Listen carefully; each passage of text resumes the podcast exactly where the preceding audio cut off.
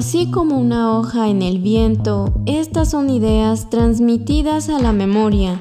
Bienvenidos a la hoja suelta de Libreta Negra MX. Ya estamos al aire.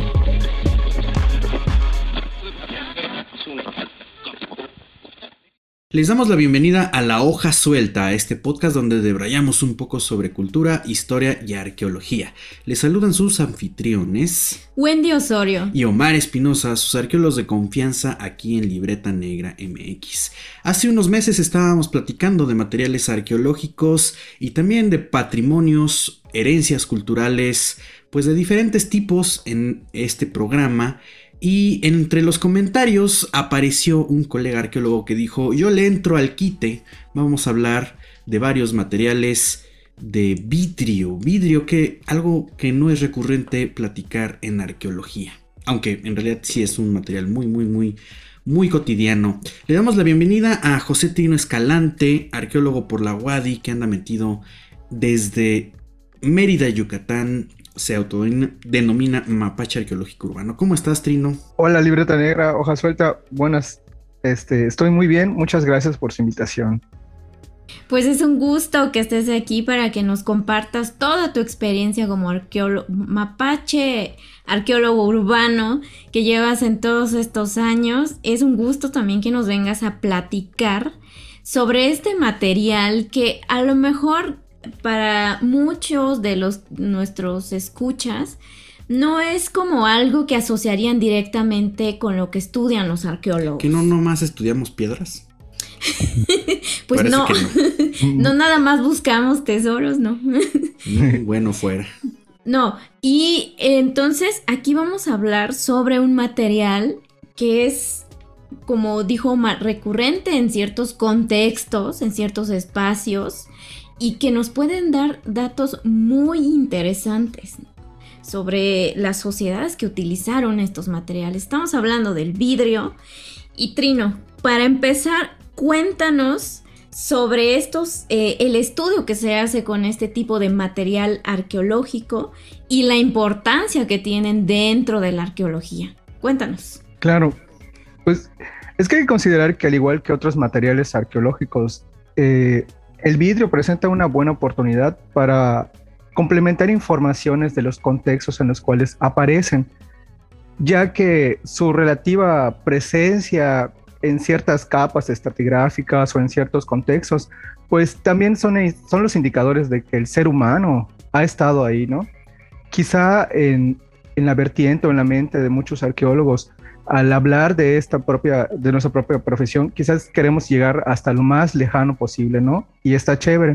Pero también no hay que olvidar, o, es lo que yo creo que el ser humano en todo el proceso que ha caminado, andado, amado, vivido, pues ha dejado una infinidad de elementos y la cultura material es tan amplia. Y en este caso, para el vidrio, aunque pudiéramos verlo como moderno, pero también es esa evidencia del ser humano, ¿no? En, este espacio, aunque sea de un pasado reciente. Y yo digo que como arqueólogo que, que me escribo como tal, yo considero que desde el minuto que ya pasó, se puede ver con los ojos antropológicos y arqueológicos. Por lo tanto, el arqueólogo no solo debe retomar las cosas de hace miles de años, sino también a lo mejor del día anterior y todo eso, y ayudar en, en formaciones o interpretación de los contextos, de las realidades, etcétera. Sí, es efectivamente, justamente un, una de nuestras escuchas, Maru Bermúdez, que si está viendo este programa le mandamos un saludo. Saludos. Eh, nos estaba preguntando qué tan antiguo debe de tener una pieza para considerarla arqueológica y creo que acabas de responder justamente su, su inquietud. Finalmente, eh, también estábamos debrayando el otro día sobre qué, cuándo ya es el pasado, ¿no? En términos de la física son 6 segundos, 5 segundos, pero arqueológicamente, antropológicamente, pues también lo acabas de mencionar, tiene que ver con los vestigios de hace un momento y pues más bien es como el enfoque que le damos para, para estudiarlos. Y finalmente sí, aunque sea muy muy contemporáneo, eh, pues realmente nosotros tenemos ahí injerencia. Platícanos un poco porque para, para ubicarnos espacial y temporalmente, ¿por qué llamamos a los materiales de vidrio un material moderno y contemporáneo? Bueno, eh, en general el vidrio, o como lo han, lo han este, se está estudiando en la medida arqueológica, eh, parten así como que hay el vidrio natural y el vidrio artificial, ¿no? Que ambos están en la cultura material del ser humano. El vidrio natural entiendo que puede ser un ejemplo, es como la obsidiana. Y el, y el artificial pues va a implicar ciertos conocimientos técnicos, químicos, eh, artesanales de su elaboración y es a lo que más me he enfocado a estudiar, el vidrio artificial. La historia con el vidrio, o sea, nosotros tenemos en la vida cotidiana infinidad de objetos tan normalizados que están elaborados en este elemento. Por ejemplo, lo más inmediato podría ser una pantalla de celular, los vasos, los tarros, las ventanas, eh, y así podemos llegar. Entonces, el vidrio nos acompaña ahorita, pero también nos ha acompañado, al menos desde hace eh, al menos algunos arqueólogos este, de Medio Oriente dicen que apareció en el año 2500 antes de, nuestra era. Entonces, hay ahí la situación, ¿cómo aparece este? Parece ser que es el resultado ya sea de las escorias de la metalurgia o de la sobrecocción de cerámicas. Todavía hay mucha información para desenredar o más bien aclarar cómo se dio el descubrimiento del vidrio. O para, conocerlo como acá. Entonces, al menos ahorita las dos ideas son que es un resultado fortuito de, cuando se estaba haciendo los metales y o la cerámica, porque necesitaban hornos que este, soportaban gran cantidad de fuego y así se fue dando. Bueno, eh, sabemos que hay evidencia del vidrio, por ejemplo, eh, en muchas partes del mundo, pero lo más que conozco es como que la parte occidental y lo conozco por la bibliografía, porque así como que hace cuenta saber así el antecedente, ¿no? Eh, hay en, en, Egipto, hay en Roma, hay en Grecia, hay para la época medieval y creo que de la época medieval ya va a estar acercándose hacia nosotros y tenemos vidrio en México, el vidrio artificial, ¿no? Que fue traído por desde el inicio del contacto y pues ha llegado hasta nuestros días. Entonces, casi, casi son 500 años en nuestro país con este material. Por lo tanto, esa, esa cronología o de esa secuencia del vidrio es, es así como que vamos a ponerle cerca de 500 aquí en México. Pero a nivel de la humanidad, pues ya vemos que son casi 4.000 años, 5.000 años. ¿no? Entonces, no es un material tan moderno como quisiéramos pensar, es moderno aquí en México. Sí, claro, dentro de nuestras dinámicas de consumo quizá ya lo asociamos en un tiempo más cercano a nosotros, pero pues vemos que tiene presencia desde que aquí en México, desde que existe este contacto con las culturas occidentales, ¿no? Pero pues sabemos que también ha ido cambiando, ¿no? Dentro de su mismo proceso de manufactura y eso también se puede reflejar en los contextos arqueológicos, ¿no? En esta cultura material que se encuentran. Pero Trino, cuéntanos cuáles son como estos materiales vítreos más comunes en los contextos arqueológicos que te han tocado ver. Va. Bueno, partiendo entonces de que el vidrio sí tenemos, todavía lo seguimos utilizando y no lo, no lo veamos como algo reciente, basurita, les dice mucho, pero sí puede ser, pero tiene una evidencia, al menos acá en México, desde hace años. Solamente hay que tener la noción de que lo que tú te puedes encontrar ah, relacionado a un vidrio artificial, pues no tiene que ser inmediatamente de hace 20 años, sino que puede ser incluso de 300 años. Vamos a comenzar. Eh, cuando hay el contacto, llegan en forma de algunas botellas, porque venían así en los barcos, en los navíos, eh, varias cuentas. Y como aquí en, lo que es ahora México, eh, la metalurgia impulsó mucho que se establecieran talleres de fabricación del vidrio. ¿Por qué?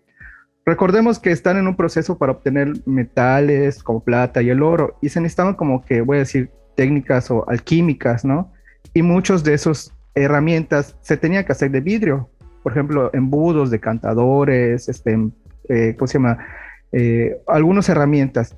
Pero aquí no había, entonces vinieron los maestros artesanos que también allá eh, la historia de cómo llegaron esos, quién los trajo, cuánto los trajo, es igual impresionante y, muy padre. Y pues se establecen en Puebla, en la Ciudad de México. De hecho, hay ciertas calles en la Ciudad de México y Puebla que se llaman como de la calle del horno, la calle del vidriero o algo así, ¿no? Entonces, están ahí, están acá en un principio del contacto para hacer elementos para la metalurgia, para obtener metales, pero también para servir a las iglesias, ¿no? O sea, como los elementos de ornato, ciertos cálices, copas, eh, elementos de botica, que serían frascos, etc.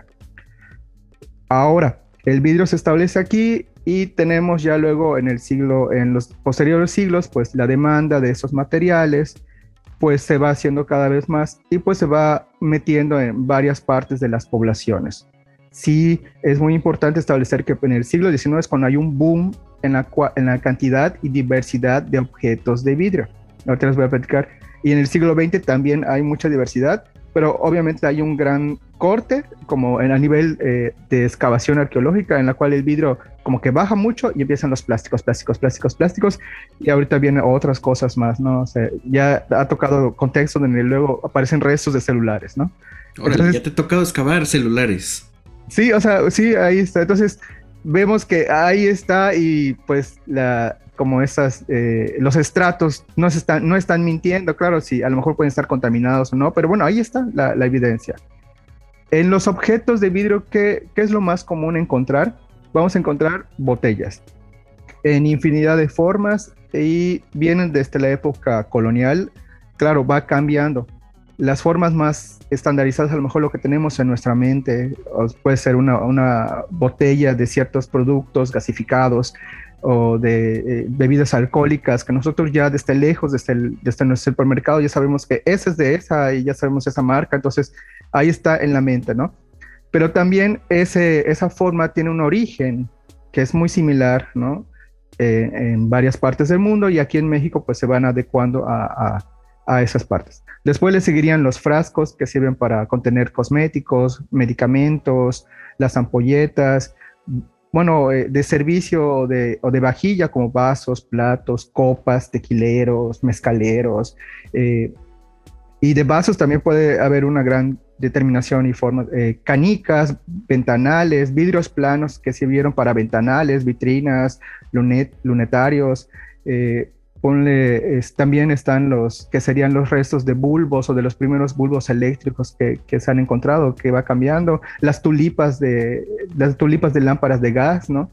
Eh, también están, eh, eh, bueno, y otros elementos más decorativos como floreros, jarrones, lágrimas de candelabros, colgantes, infinidad incluso hasta cosas así como que uno sorprende. A mí me ha tocado analizar en unas eh, de un contexto de, un predio que tenía muchos recursos económicos, tenían ellos eh, una ensaladera o elementos de sala, un tenedor y una cuchara totalmente de vidrio. Entonces dices, wow, o sea, no es único, pero así como que es el lujo, ¿no? En su momento, ¿no? Ya, entonces se les quebró y pues ya lo desecharon propiamente y, y así, el vidrio es muy, muy, muy versátil. No, y bien interesante, además uno no pensaría pues toda esta variabilidad, o bueno, a lo mejor no lo pensamos porque en la actualidad se nos hace muy común verlo, o sea, llegas a tu a tu mueble de la cocina y sacas los vasos y sacas la botella y ya, ¿no? Pero no pensamos sistemáticamente en qué variabilidad, diversidad existe de los materiales. Em, justamente tenemos eh, como una pregunta recurrente, que es cómo se hace el trabajo arqueológico, cómo es que nosotros, para empezar, no buscamos tesoros y no pensamos nada más en los objetos. Entonces, platícanos un poco cómo, cómo se estudian estos materiales. O sea, ya nos dijiste toda esta diversidad, incluso de las formas, de los objetos que existen, un poco de sus, sus funciones, los usos, pero ¿qué sucede en esa transición en de que uno los los excava, los saca y, después ¿qué, ¿qué, explicaciones generas con eso. Aunque ah, hay que reconocer que el nivel ah, en México, eh, los análisis de esos elementos no tan comunes se lo debemos mucho o gran parte a lo que se denomina o lo que podemos entender como arqueología histórica. Que igual ahí es un debate porque, por ejemplo, ¿dónde entra? ¿Por qué clasificar las secciones? Porque está establecida en la ley lo que es el tiempo arqueológico, el tiempo histórico, el tiempo moderno pero es una cuestión. Y luego nos agarramos muchas veces los arqueólogos que decimos, es, esto es arqueología, mientras más prehispánico sea, es la mejor arqueología. Y algunos dicen, no, la arqueología histórica, pues no, no va, y, o sea, ya sabe, o sea, se va nutriendo, pero yo digo que como mientras veamos desde la arqueología cualquier elemento, en cualquier momento, es la obtención de ese resultado, ¿no? Esa, la manera de obtener el dato en una excavación, en una prospección, en un análisis de gabinete, independientemente en qué momento está. Pero sí le debemos mucho a la arqueología histórica la importancia de analizar los elementos no tan comunes o no tan, eh, que no, no, habían quedado tan, tan interesados, entre ellos el vidrio. Entonces, se parte de la arqueología histórica que les da elementos detallados a las piezas, ¿no? Sobre todo los arqueólogos históricos buscan elementos completos, pero ya a, eh, a luz, a la luz de, de ese siglo, las dos décadas del siglo XXI, pues no solamente nos quedamos en los elementos completos, sino también vemos que como en otros materiales, los fragmentos también son indicadores de esos elementos. Entonces, sí se puede analizar todo el material vitrio en común. Aquí en México hay varias propuestas.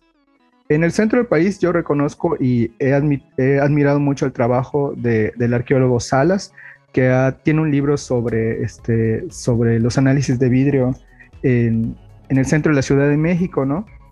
Eh, ahí tiene una descripción eh, eh, este, de un cuadro, cómo, cómo él fue ah, este, analizando sus propias variedades, ¿no? Pero también me he basado en lo que han hecho en Cuba, como en Cuba, también en Argentina por Daniel Sharbenson y en Yucatán de la mano de, este, del arqueólogo Rafael Burgos, que es también este, muy importante arqueólogo que se ha enfocado en los estudios de materiales históricos, ¿no? Viendo esas peculiaridades. Antes de pasar, me genera la duda aquí. Justamente platicábamos fuera del aire de, pues, un poco tu experiencia y tú eh, que te llamas em, mapache arqueólogo urbano. Ahorita con lo que estás contando, ¿te considerarías dentro de esta arqueología histórica? O sea, como un arqueólogo histórico. No. ¿No? No, no. Me considero más un arqueólogo urbano. Ok. Eh, que finalmente son contextos, pues más. Bueno, es, hablando, eh, partiendo desde el contexto, no tanto desde el periodo. Exacto, o sea, he trabajado en la ciudad de Mérida, entonces todo lo que ha salido de la ciudad eh, es, lo que ha dado, ¿no? Y el contexto general es la ciudad, explicar cómo va la ciudad. Claro, sí me gustaría alguna vez poder ser un erudito en la arqueología histórica, pero no, la verdad, estoy muy en pañales, se necesita mucho más trabajo y de hecho incluso yo parto de que, por ejemplo, siento que no tengo esa formación porque mi titulación, mi tesis de titulación fue otra cosa. No es ninguna, no, no tiene nada que ver con los materiales que, estamos hablando. Entonces dije, yo considerando bien la norma, algún día espero poder incidir en algo en la arqueología histórica.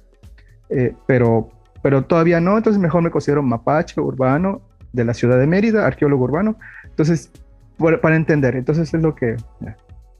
Claro, ¿no? Está, bastante padre, pero bueno, también para, para clarificar. Entonces estábamos hablando de, los métodos de análisis del vidrio. Ah, ok, sí. Entonces, viendo eso, parte de algo descriptivo. Entonces, lo que hemos hecho acá en Yucatán, eh, sobre todo en los últimos 10 años que he estado teniendo la oportunidad de analizar más de 42 contextos distintos en el estado, que pueden ser provenir de Mérida, de Izamal, de Progreso, del Cuyo, de algunas ex haciendas eniqueneras, tres haciendas ex haciendas eniqueneras. Entonces, ante esa variabilidad, como que pude tener la oportunidad de empezar a, combinar elementos que podía yo destacar de, de, algunos, de algunas bibliografías de México, de Cuba, de, de, Argentina, y pues creamos, estamos creando un cuerpo acá eh, eh, como que metodológico y también tiene sus asegúnes, pero es lo que yo tengo a la mano, con lo que tengo a la mano y con la experiencia de haber analizado miles de fragmentos y elementos. Entonces eso me ha dado sí esa pauta. Lo que nos interesa mucho en los elementos es, primeramente podemos saber desde un fragmento hasta su elemento completo, ¿qué es? ¿Cuál es la forma? Me baso así como que la forma principal. Muchas de las formas nos van a decir en un primer acercamiento qué producto pudo tener o para qué actividad humana pudo servir. Después también nos basamos en los colores, aunque eso es poco, es muy subjetivo porque no tengo todavía una metodología tan científica para analizar el color. Uno diría, vamos a buscarnos los Munsell, pero los Munsell son para tierras. El vidrio es otra onda. Y también el vidrio, va, el, la luz va a incidir en los fragmentos de vidrio y cómo tomar. Entonces, básicamente siempre me lo pongo algún objeto a contraluz y ahí me da un tono que en mi, mente y en mi catálogo hay tonos muy establecidos de colores, ¿no? pero mi, mi, mi, verde oliva puede ser a lo mejor nada más un verde para otro investigador, ¿no? Entonces ahí es un sesgo y tengo que admitir que nos falta mejor crear una buena estrategia para estar hablando de lo mismo, ¿no? Pero bueno, se puede ir. Otra forma es qué parte del elemento es. Como les decía, a veces los arqueólogos buscan los elementos completos, ¿no? Pero también como pasa en los elementos cerámicos, también los fragmentos nos sí pueden llegar a decir qué objeto o posible objeto es y sí se puede. Aunque esté quebrado tu pieza, dependiendo de la forma, dónde es, el color, tú ya puedes decir, ah, esto debía ser de esta botella de este frasco. Y luego si tiene otros elementos como inscripciones, etiquetas, eh, la profundidad en la que fue obtenida, pues ya pues vas obteniendo más datos allá, ¿no? Eh, esa es una parte y, bueno, tengo acá mi chafa, porque si no me olvido. Bueno, determinación, colores, eh, el color. Eh, eh, Trino, ¿y los colores qué información nos brindan o para qué los registramos? Ah, ok. Muchos arqueólogos incluidos ahí hemos visto que con el color este, se protegen los productos que tienen los interiores si son elementos que resguardaron algún líquido o algún contenido. Porque la mayoría de los objetos de vidrio, al menos los que vamos, van a ser para contener algo, ¿no?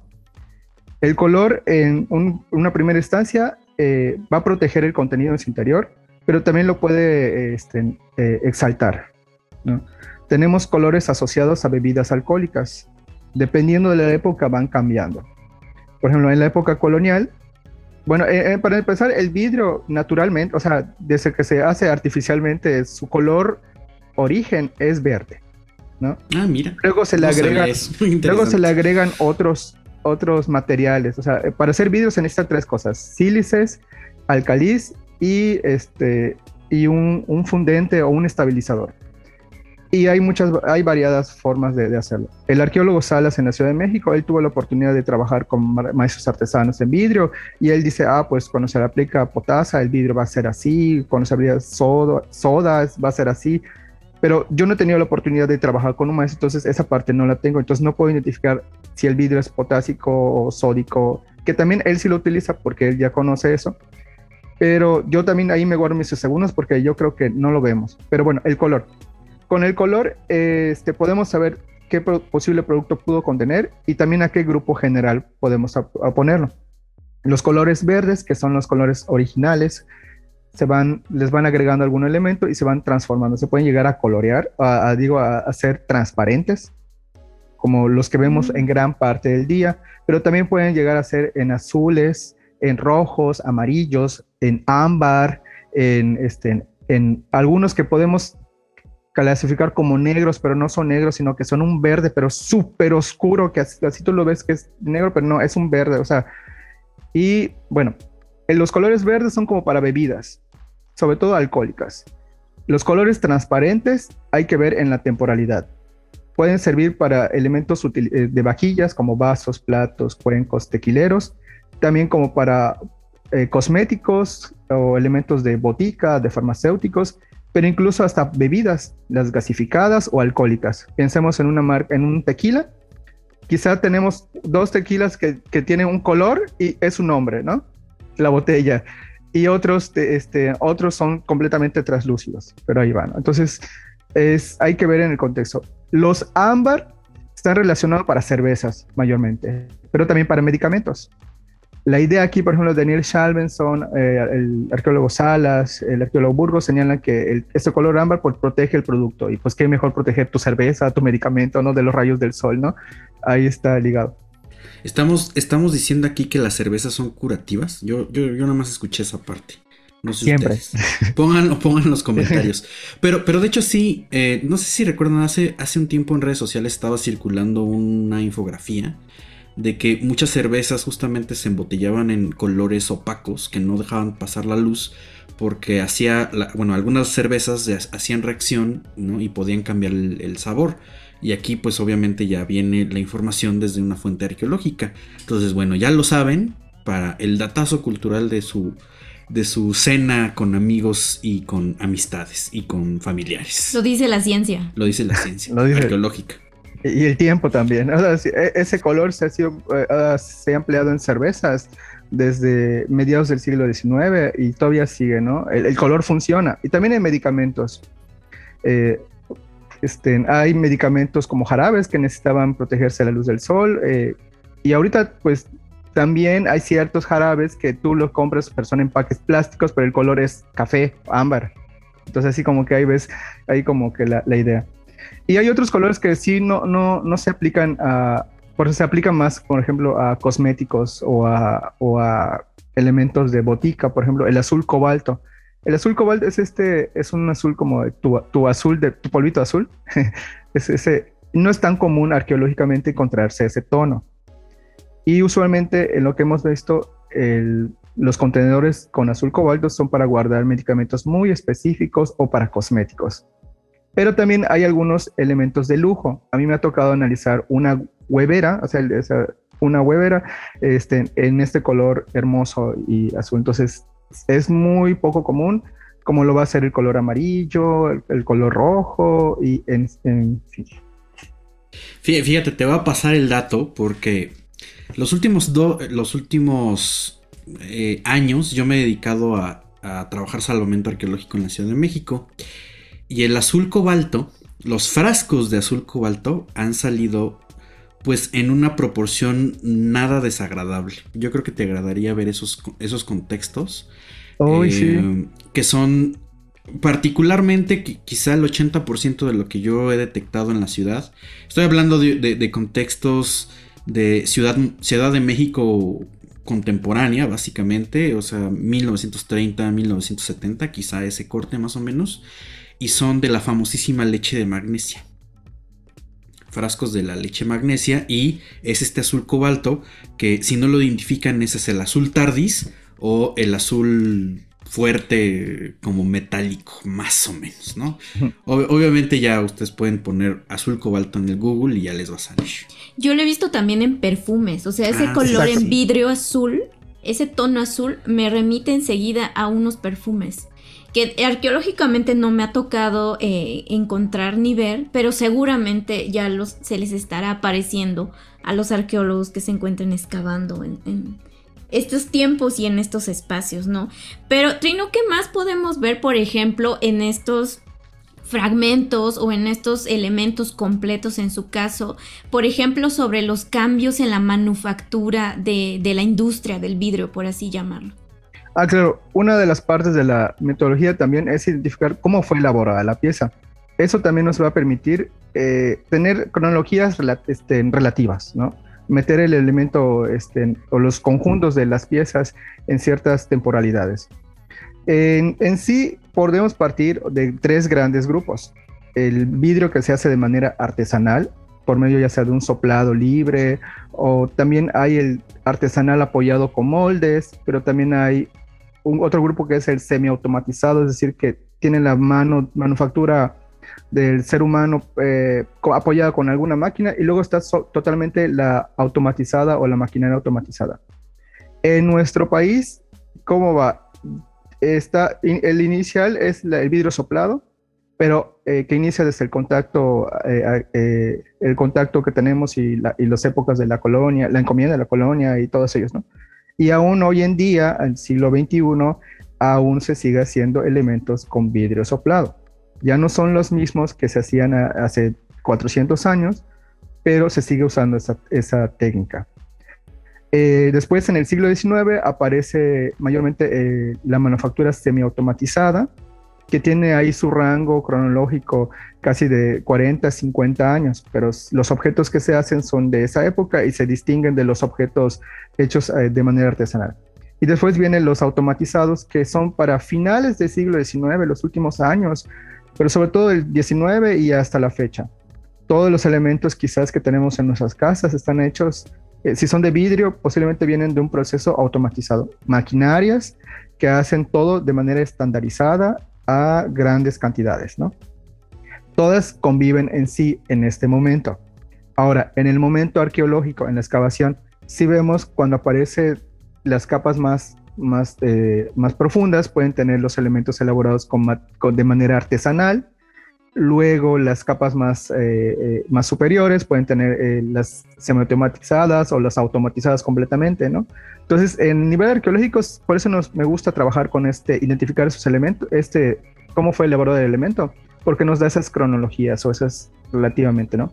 Pero no solo es lo único, sino que también hay que ver el color, la forma, este, y otras, este, si tiene alguna marca. Entonces, todo eso a nivel arqueológico se, se puede checar. Ok, y por ejemplo, hablando de, de, los otros elementos que se le pueden añadir a los objetos, me imagino que dentro de la manufactura de, de esta mm, época a partir del siglo XIX, siglo XX, es cuando también se pueden ver como la evolución, ¿no? En cuanto a, a, a lo que le imprimen a ciertos eh, elementos como las botellas, ¿no? Cómo va cambiando también la dinámica de la mercadotecnia, ¿no? Porque pues también este elemento está muy presente en, dentro de este contexto. Sí, así es, efectivamente, no, no lo pudiste haber eh, comentado mejor, es eso.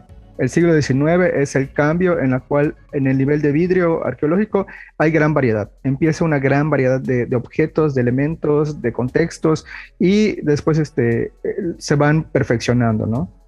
Cuando se hace con el vidrio soplado, sí hay, también hay una variedad importante, pero son como que los elementos los mismos, como que no hay cambios. Claro, puede haber agentes en el estudio arqueológico que te digas, pues yo esperaba encontrar este elemento por ser vidrio soplado, pero tiene esta cosa. A lo mejor es el artesano que le agregó algo, pero es ahí, es otro estudio y es un poco más delicado, ¿no? Pero a nivel de producción entre semiautomatizado y automatizado, tenemos esa gran cantidad y gran este, diferencias de elementos. Y es bonito ahí porque muchas veces, como está, creo que inmiscuido en esa dinámica de comprar, vender, llamar la atención, pues los que hacen las patentes de esos elementos, sobre todo las botellas, pues como que cada año o cada ciertos años, pues van modificando su elemento, ¿no? Para hacerlo más atractivo y para que siga funcionando en el mercado. Después hay momentos que se dejan de hacer y el elemento o el producto desaparece. Y vemos que luego la fábrica fue comprada, desapareció, shalala, problemas familiares, pero hay otros que siguen permaneciendo, como ciertas grandes marcas pero ahí están presentes, ¿no? Entonces e, es, es bonito porque esos mismos elementos, esa variedad, nos va hablando de, del impacto del consumo humano que ha tenido el elemento ¿no? en, en ese largo.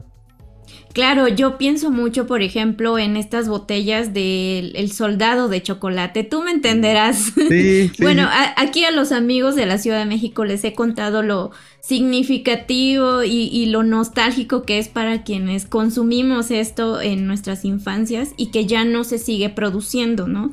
Eh, y, ver las botellas sí me remite como a esta época, ¿no? En, que, en las que circuló y nos tocó ser parte de, de esa dinámica de consumo, ¿no? Ese es un ejemplo de cómo podemos asociar estos materiales a la vida cotidiana, por ejemplo, ¿no? Sí, no, pues está, está buenísimo. La verdad es que me deja pensando muchas cosas. También en paralelo de lo que pueda existir acá, ¿no? En la Ciudad de México. Eh, obviamente uno no, no, se especializa tanto en un material. Bueno, en, mi caso no. Eh, yo más bien tendría que hablar desde el, desde el vidrio natural porque yo me he movido más en la obsidiana. Pero es todo, es, un mundo distinto. La verdad es que es totalmente distinto. Y, me quedo pensando, bueno, pues, ¿qué es lo que eh, está diciendo los materiales allá en Mérida, en Yucatán? Porque justamente estábamos platicando fuera del aire eh, ya 10 años de, experiencia en trabajos arqueológicos y de esta arqueología urbana. Y bueno, pues cuéntanos un poco de qué materiales te ha tocado analizar, o sea, qué contextos has identificado en Mérida, alguno que te haya gustado en particular, eh, tu favorito, o, bueno, dinos, ¿qué te ha tocado ver a lo largo de, todos estos años de experiencia? bueno, eh, he tenido la fortuna de, poder este, analizar vidrio pero también he estado con metales y plásticos. Le digo, por eso me llamo mapache, por todas esas cosas, ¿no?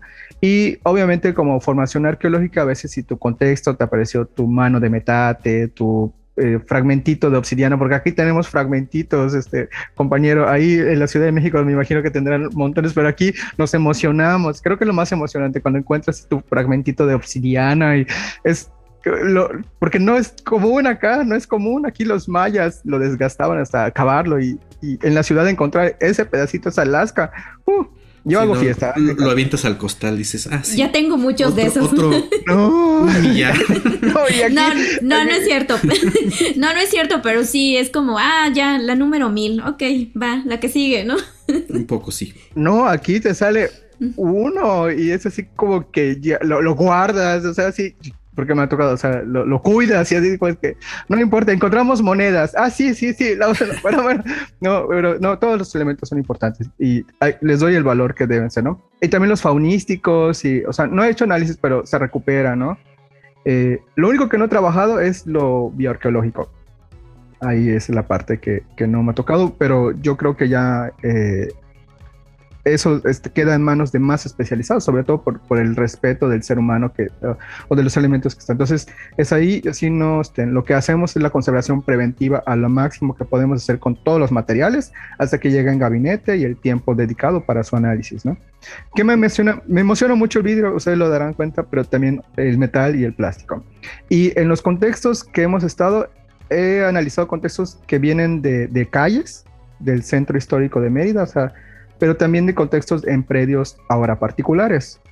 Algunas casonas históricas que también tienen sus asegúnes, algunas partes que pueden funcionar como que fueron cárceles o eh, eh, al lado de iglesias, o sea, en esos contextos que nos hablan un poquito de la Mérida colonial.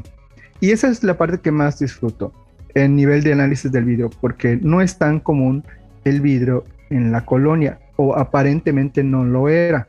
Pero arqueológicamente está apareciendo y tener ese elemento, pues es muy padre. A mí creo que el elemento que más he disfrutado es el fragmento de analizar un fragmento de una botella globular que por sus características, el contexto, no sé qué, es del siglo XVII, eh, aquí en Mérida. Es el elemento de vidrio más antiguo que he analizado y entonces dije, wow, me ha gustado esto. Es un fragmento, pero eh, yo lo celebro y entonces es lo más antiguo que me ha tocado a nivel de vidrio. Ahora, en los posteriores de eh, siglos, el siglo XIX, el siglo XX, también es muy padre porque hay tanta diversidad y muchos productos, como decíamos, como el soldado de chocolate, que tú era muy común tenerlo en ciertos momentos, que ahorita ya no hay.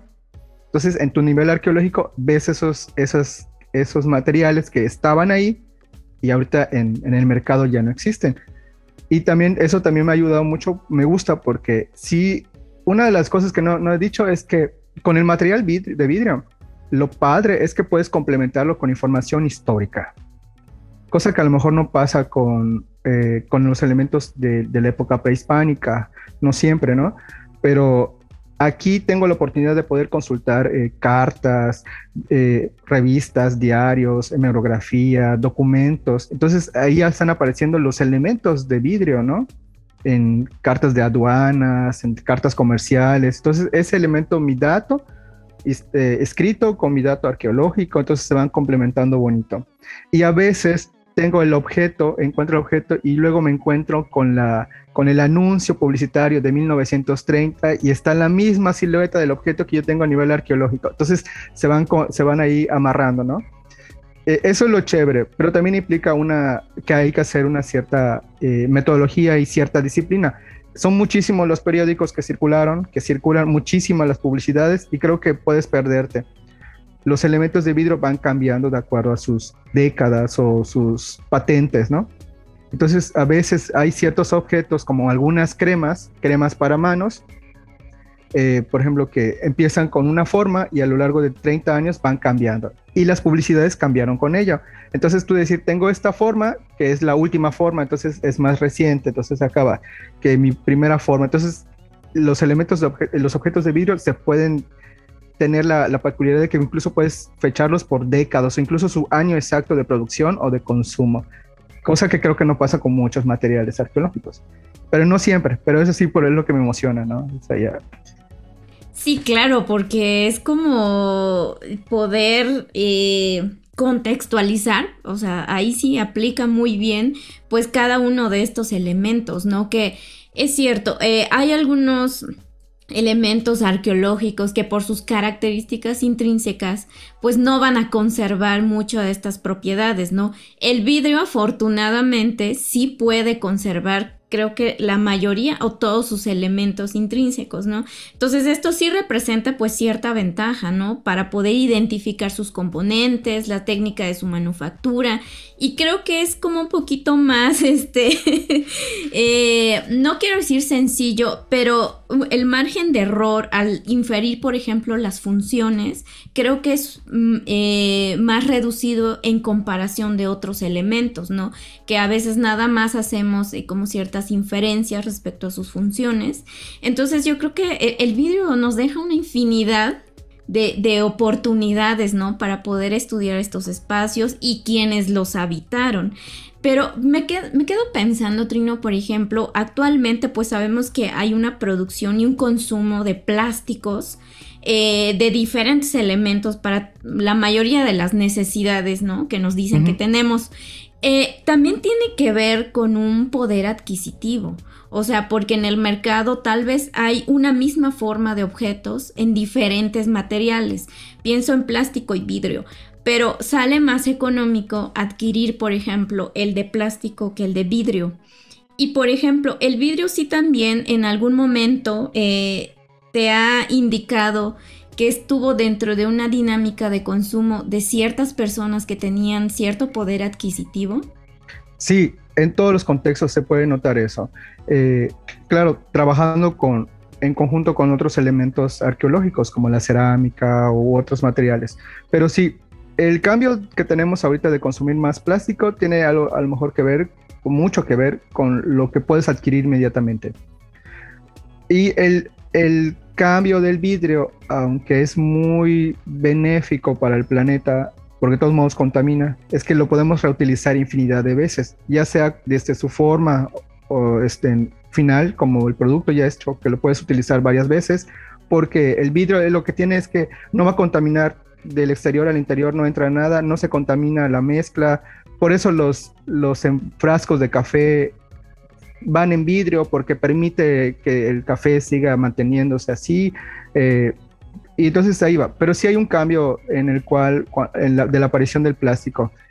En los contextos que hemos analizado, eh, sí hay.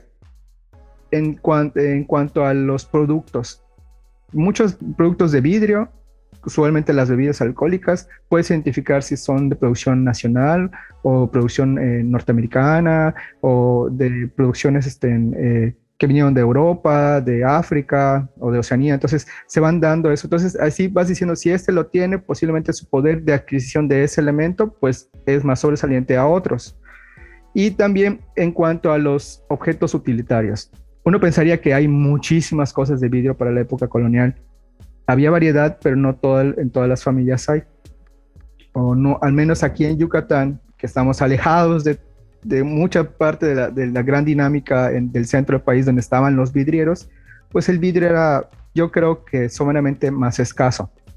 Falta más excavaciones en contextos que estén relacionados completamente en, época colonial, pero ahí están apareciendo. Y el poder adquisitivo sí te va mostrando porque hay algunos elementos que, que solamente se hacen de vidrio ornamental. Entonces, a veces que no todos los predios o no todas las casas tenían ese poder de, adquirir tu vidrio para tu jarrón decorativo, tu lámpara de, este, de tipo araña para alegrar tu salón. O, sea, ahí vemos como que esa parte, ¿no? Sí, sí va dando ciertos énfasis. Ok, y dentro de esta gama de, de objetos, de fragmentos, de colores, de formas que has visto, ¿Cuál ha sido, bueno, ahí tal vez ya nos diste un ejemplo, pero tienes más elementos que te ha tocado tocar y analizar que te hayan dejado con la boca abierta, Trino? Sí, hay, hay, un montón. Eh, uno de los que más celebro es que en, la cuestión de, envases para bebidas alcohólicas, como vinos, eh, vinos tintos, vinos blancos, eh, hay una estandarización de finales del siglo XIX y principios del siglo XX de dos formas, de tres formas básicas, ¿no?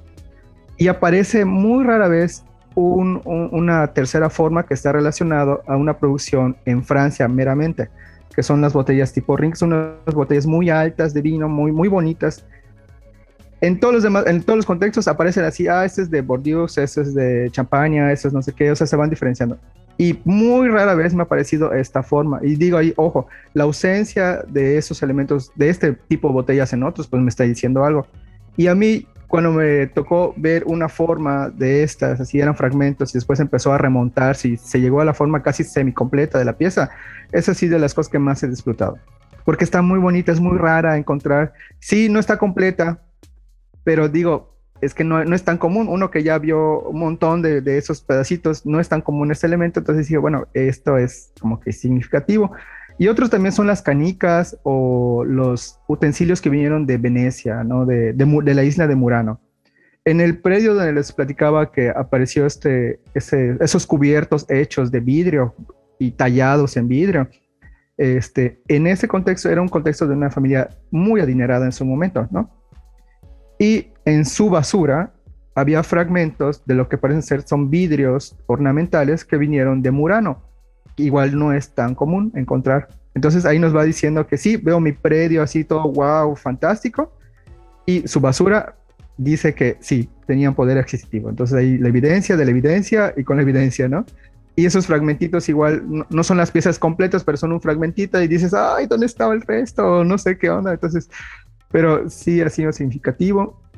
Los perfumes, los frasquitos de perfumes van cambiando mucho a lo largo de, los últimos 150 años, ¿no? Eso aún hoy en día eh, entramos a cualquier tienda departamental y a mí me encanta ver las formas, las imaginaciones que tienen los, los perfumistas para exponer su producto. Y eso desde épocas antiguas estaba ahí. Tenían que venderlo, tenían que lucirlo, tenían que llamar la atención porque había un montón de variedades. Entonces ahí está. Veamos, entonces yo esas algunas. Pues wow, ya tenemos eh, después de este programa una perspectiva muy distinta de lo que son los materiales vítreos o comúnmente llamados de vidrio. Y pues bueno, cada vez que saquen de su refri su bebida favorita, pueden pensar en la hoja suelta y los materiales arqueológicos. Trino, nos da muchísimo gusto que te hayas pasado por acá. Lamentablemente siempre se nos va el tiempo volando. Pero bueno, eh, definitivamente esperamos que esta plática se extienda y se haga, eh, pues que se multiplique, que se haga más grande. Entonces ya nada más para terminar, ¿dónde pueden encontrar tu trabajo? ¿Dónde te pueden encontrar si les genera más dudas este, este episodio de la hoja suelta? Cuéntanos dónde, dónde ah, te claro. pueden buscar. Eh, les voy a compartir mi correo electrónico. Eh, si tienen alguna duda con, relacionada con algún material este, de vidrio, eh, con mucho gusto podría yo eh, opinar sobre algo a ver si les interesa. es, mi correo es trinoescalante.gmail.com y ese es la única, el único medio que tengo ahorita, ¿no? Hay un par de artículos, más bien tengo, el año pasado salió un libro donde colaboré con, con el análisis de material provenientes de una, de una casa, eh, que se llama la, se llama Una mansión en el tiempo, la casa de la familia Milanés Cabero, que fue editado por Rafael Burgos, Jolly Palomo y Rodolfo Canto, ¿no? Entonces, eh, ahí hay un poquito del, vidrio, del que salió de, de ese predio, es donde está el vidrio más antiguo que he analizado. Entonces, es esta, me imagino que llegará en las bibliotecas ahí porque es de, de colección científica de Lina. Ah, sí. Ah, sí. Ah, entonces, okay. hay compañeros, este, nada más tengo uno, sino, este, pero lo tengo en digital, ahí se lo rolo. Ah, bueno. Entonces, ah, bueno. Y, y, como es, me imagino, sí se puede, y si me ayudan a poner en un link o en un enlace que ustedes tengan, suban eso, lo podemos subir porque es para eso, para, es colección científica y se debe promover, ¿no? Claro, no, definitivamente. Digo, eh, de inicio, pues es, si es de colección científica de Lina, que es una colección muy, muy extensa de trabajos muy específicos de, pues de todo, desde antropología hasta arqueología, eh, lo pueden encontrar en las tiendas INA, que aquí en la Ciudad de México hay varias, y si no, pues definitivamente ponemos el enlace aquí en la descripción de este episodio, ya sea en YouTube o por supuesto en su plataforma de podcast preferida. Sí, ¿qué tal nos quedó con esto del tema del vidrio? Eh? Nos... Fue todo un descubrimiento de muchos elementos que tal vez no conocíamos, pero ahora los vamos a mirar de forma diferente. Muchas gracias Trino por compartirnos tu conocimiento, toda tu experiencia en este espacio de la hoja suelta y pues también a nuestra audiencia. Sigan en todos nuestros eh, canales y nuestras redes y todos estos contenidos en las principales plataformas de podcast. Compartan los contenidos y pues también háganos sus comentarios y nos escuchamos, nos vemos en un siguiente episodio. Muchas gracias. Bye. Bye.